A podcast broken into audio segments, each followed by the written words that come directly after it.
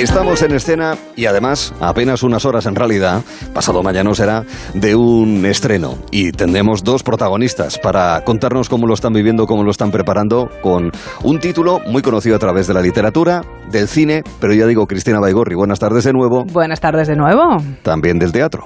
Pues sí, y si te parece bien, te voy a llevar a un sitio muy especial, ya verás, escucha. Estamos en una celda. Entre estas cuatro paredes se desarrolla la acción de la obra de teatro de que hablaremos hoy.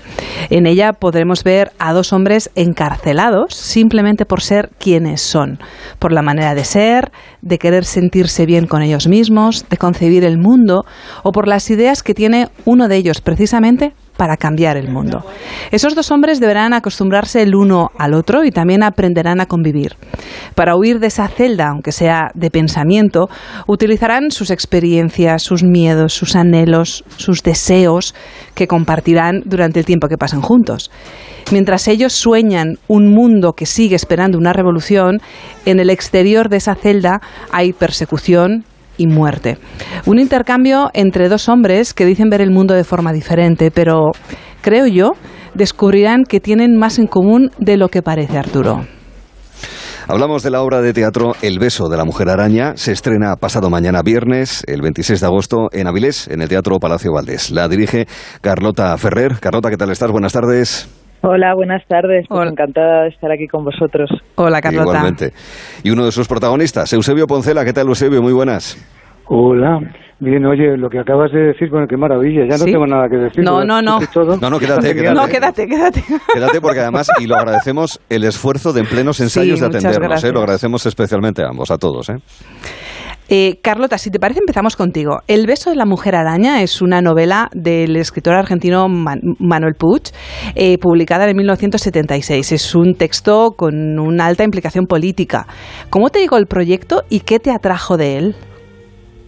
Bueno, el, el proyecto llega de parte de Miguelona India, que, que, tiene el proyecto en sus manos, tiene los, eh, bueno, lleva los, los derechos del heredero de Manuel Puig, que es el hermano, y, y, lleva queriendo hacer el proyecto y bueno, me lo, me lo propone y me parece una idea maravillosa porque, bueno, es una novela que, que desde luego es una joya de la literatura. Yo desconocía que el propio Manuel Puig había hecho la, la obra de, de teatro, fíjate, y, y, entonces es el propio autor el que hace la, la versión para, para la escena y habla de, temas tan, tan actuales y está tan vigente y sobre todo que me gusta mucho su originalidad a la hora de escribir y, cómo es un mago del monólogo interior a través de muchos estilos eh, escénicos, ¿no? El que era tan amante del, del bolero, del cine de, de serie B y todo, todo está en la, en, la, obra y es una obra que es muy entretenida pero que invita a la,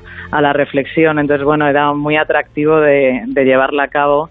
Y, entonces pensé en, en, Eusebio, que, que, ya habíamos eh, trabajado en Esto no es la casa de Bernarda y en Igor Yebra para llevarla a la escena. Y juntos pues hemos realizado este viaje apasionante. Igor Yebra es eh, Valentín, Eusebio, tú encarnas a Molina, es uno de los dos personajes principales de la obra. Es posible que uno aprenda más de uno mismo en conversación con otro que estando en solitario. ¿Cómo, en fin, no sé si es algo con lo que estás de acuerdo o, no, Eusebio? Eh, repítemelo otra vez que sí, se, aprende, más con alguien al lado. Sí, sí, al, final si, si, uno aprende más de uno mismo estando en silencio, en solitario, en esa soledad que a veces se desea, que a veces es impuesta, o al contrario, en conversación con otro, aprende más y, en fin, expone más sus miedos. Mm, mm creo que las dos, las dos maneras están muy bien, pero bueno, para estar a favor de la obra, digamos que, estoy, más a favor de que con otro aprendes un poquito más. Mm, la obra me parece una joya total, eh, algo que se seguirá representando ahora, tiene unas connotaciones eh, muy puntuales, ¿no? Eh, como es la intolerancia con el mundo gay, estos, estos aires nuevos que han surgido, bla, bla, pero más allá, eh, quiero decir, la obra se seguirá representando dentro de 60 años y eh, en el momento eh, que en esos 60 años, dentro de 60 años pasen otras cosas, la obra es tan buena que, que se ajustará a lo que pase en, aquel momento. Ahora nos ajustamos bastante a lo que está ocurriendo y, y sobre todo hay otra cosa, la obra me encantó cuando la leí en los 70, ¿no? Me pareció, me pareció fantástica. Y luego me hermano mucho con, con el talante de, de, Manuel Puig, Manuel Puig, eh, porque él eh, durante toda su infancia hasta, hasta la primaria hasta la primaria fue al, cine todos los días y ahí eh, somos primos hermanos, ¿sabes? Yo también, yo también. Entonces entendía perfectamente de lo que estaba hablando, ¿no? Muy bien. Y una cosa, eh, en cuanto al proceso de creación, Carlota, ¿cómo, cómo ha sido esa creación de, de personajes de Valentín y, Molina? ¿Los tenías ya un poquito preconcebidos y luego, sin embargo, al llevarlos a escena cambiaron, mutaron o, sin embargo, los dejaste salir a base de, de ensayos? ¿Cómo ha sido esa creación de personajes? Bueno, siempre cuando uno se enfrenta a una puesta en escena eh, tiene ciertas ideas eh, en la cabeza, ¿no? Que han surgido de las primeras impresiones, de las lecturas y todo lo visual que uno puede intuir que hay ahí, pero realmente donde eso se concreta, digamos, es ya con, cuando tienes a, los actores delante y, también con el, con el equipo artístico, ¿no? Entonces, bueno, es yendo a ensayar, descubriendo y sí que al final quedan algunas de las primeras cosas que se te ocurrieron, pero también aparecen muchas nuevas eh, teniendo en carne en carne, como decía Lorca, ¿no? El teatro se hace carne cuando están los, los actores ya en el, en el escenario. Entonces, bueno, pues eh, hay un poco de, de las dos cosas que dices, ¿no? Primero de una idea que sí que he partido siempre, como hablaba ahora del cine Eusebio. Venimos además de, la, de un confinamiento, ¿no? de un encierro, donde todos hemos valorado mucho que el arte nos podía salvar para superar este encierro. Pues justamente dos presos que están en una celda y a través del cine eh, consiguen por un momento evadirse y hablar de ellos mismos a través de los personajes de las películas y conocerse a ellos más, pero también evadirse a través de, del cine. Entonces, ese artilugio que es el cine, por ejemplo, siempre pensé en el en que Eusebio, que es el, el, personaje que Molina es el que cuenta las películas, que, que, tiene todo un set como de efectos de sonido como el foley del, del cine que ayudan a la, a la narración a evocar esta película del beso de la mujer pantera que él nos narra como trama paralela a, mm. a la, al viaje, a la, a la situación que tiene en la, en la celda personal, entonces es un, un poco maestro de, ceremonias en este sentido y tiene todos esos efectos del cine que apoyado en el sonido y en el audiovisual. Eh, de su mano vamos viendo a través de las películas. Entonces, digamos que esa idea eh, viene preconcebida y la trabajo también con, el equipo artístico, pero cuando luego realmente se hace carnes a través de los actores.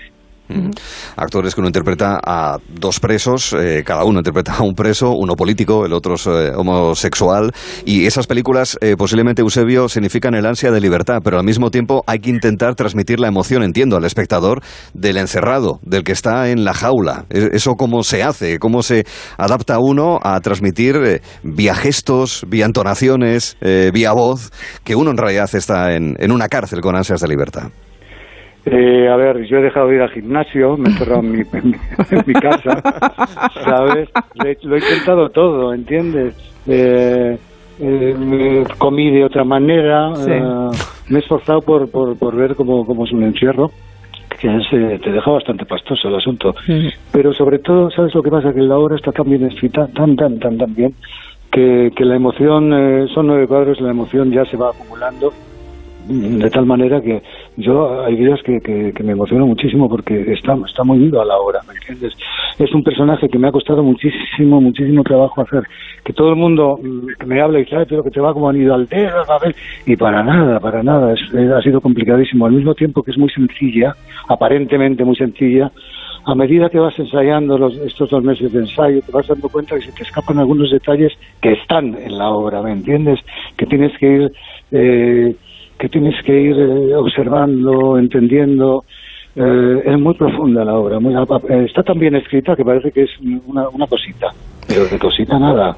Y los personajes, yo creo que es uno de los personajes más complejos. Mira que he hecho, he hecho los dos Edipos, Edipo Rey, Edipo he hecho eh, Y este es, es, un personaje que me ha costado, me ha, me ha costado mucho eh, ya lo he repetido, pero me ha costado mucho ser sumiso, porque yo no soy nada sumiso, y me ha costado mucho meterme en la piel, pero de verdad, no hacer una parodia ni una caricatura, meterme de verdad en alguien que desea ser mujer, en un momento en el que no hay un, tránsito como ahora, digamos, ¿me entiendes? Además, que quiere ser mujer, que tiene una fijación femenina sumisa, es decir, ¿me entiendes? Eso es lo que me ha costado, me, ha costado más. Lo que pasa es que luego, al entender eh, más profundamente el asunto, no, atención a todos, no es que quiera ser mujer yo ahora, ¿eh? No, no, eso no. Pero pero al final hemos llegado a buen puerto, ¿no? Estamos rodeados de equipo, de un equipo al sonido, a la decoración, a la luz, que son unos genios directamente desde hace mucho, mucho, mucho tiempo que no estaba tan contento de un montaje. Ah, Con Carlota, eh, ya lo he dicho, somos tal para cual, o sea, nos hemos entendido, nos hemos peleado, nos hemos peleado, ha ido de todo, pero todo, todo, todo de buenísimo rollo. Y con Igor, Igor es un ser eh, magnífico, es, es todo lo que puedo decir de él. Así que estoy tan, tan feliz que no puedo deciros lo feliz que estoy. Qué maravilla, qué maravilla, Eusebio, escucharte. Mirando no, como si hubiera enloquecido. No, no, escuchándote realmente dan muchas ganas de ir a Avilés a ver ese estreno. Pasamos, o sea, totalmente. No, total. bueno, no, no, no podéis venir porque estamos hasta la bandera. Onda, qué maravilla, qué bien, qué maravilla. Enhorabuena. Bueno, pero tenéis muchas eh, ocasiones para viajar. Podéis ir a San Sebastián, a Madrid, que va a estar un mes y dos semanas. Del 2 al 4 de septiembre en San Sebastián y a partir del 7 de septiembre en Bellas Artes en Madrid. Es correcto. Bueno, y, y, el texto. O sea, en varios momentos hemos hablado de ese magnífico texto. Hay una frase que, que nos habéis enviado en la documentación, Carlota, que me, que me, ha, que me ha dejado, bueno, con los eh, ojiplática. Hay una frase que dice, cuando oscurece siempre se necesita a alguien. Me imagino imagino que al desbrozar ese texto habrás encontrado otras tantísimas perlas de lo que quería decir mm, eh, en, en, ese texto. ¿Con cuál te quedas tú, Carlota? Mira, ese texto que nombras no es de Manuel Puig, precisamente, que es, de José Manuel Mora, que, con el que trabajo habitualmente, pero hay algo que tienen en común. Y esa manera de que tiene Manuel Puig de, contar los personajes a través de, las películas, como hablamos, o del cuento, pero bueno, eh, frases eh, hay muchas, ¿no? Y además eh, va desde lo cotidiano hasta reflexiones más más profundas como bueno le pregunta Molina y qué es ser un hombre ya la pregunta no encierra una incógnita que seguro que cada espectador tiene, tiene su, su respuesta para eso. Y lo, interesante es que no es dogmático, sino que, que está abriendo a una reflexión, ¿no? Nos está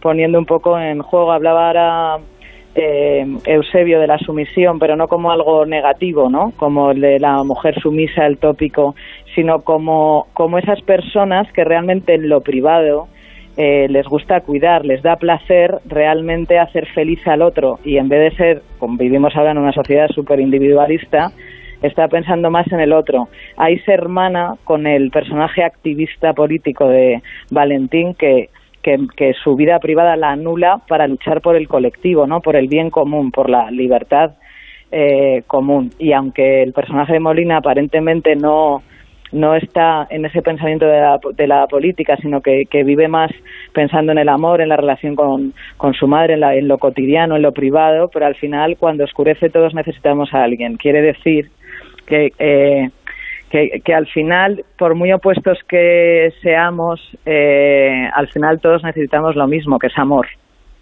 ¿No? Que es amor, que es querer, querer y que nos quieran. Y bueno, pues es un poco lo que les pasa a Valentín y a, Molina y nos pasa a todos. Tan sencillo como eso, esa es la aspiración. Una última cuestión que quiero plantearle a, Eusebio Poncela, en fin, Igor Yebra lo conocemos muy especialmente por su faceta como bailarín, coreógrafo y demás. ¿Se te escapa de vez en cuando en los ensayos a dar algunos pasos de baile? ¿Te ha enseñado alguna cosa, Eusebio? Por si acaso, pues, ¿quieres adelantarte también en esa nueva arte escénica, Eusebio?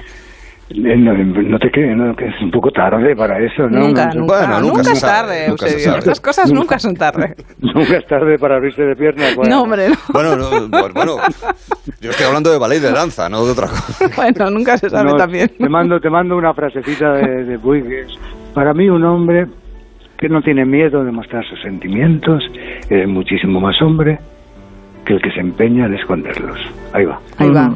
Ahí está. Pues toda la carga de profundidad del, texto del autor, del beso de la mujer araña, que recuerdo en la versión de Diego Sabanés, con la dirección de Carlota Ferrer y con eh, Eusebio Poncela y Igor Yebra, la dirección, como decimos, de Carlota, el próximo viernes. Eh, ya lleno, ¿qué se le va a hacer? Son una fiesta de San Agustín en Avilés y eso pues eh, tira mucha gente. Además es público que tiene muchísimas ganas de disfrutar de buen teatro, como es el caso en el Palacio Valdés. Y luego, así es, en Donosti, en San Sebastián, del 2 al 4 de septiembre y en el Teatro Teatro Bellas Artes de Madrid a partir del próximo septiembre. Insisto, muchas gracias por abrirnos este hueco a la audiencia de Onda Cero en Gelo en eh, tiempos en los que los ensayos son muy importantes. De verdad, vamos. Carlota Eusebio la Carlota Ferrer. Gracias. Gracias a vosotros, Gracias, muchas gracias. Muchas gracias. Adiós. Hasta luego, muchas gracias.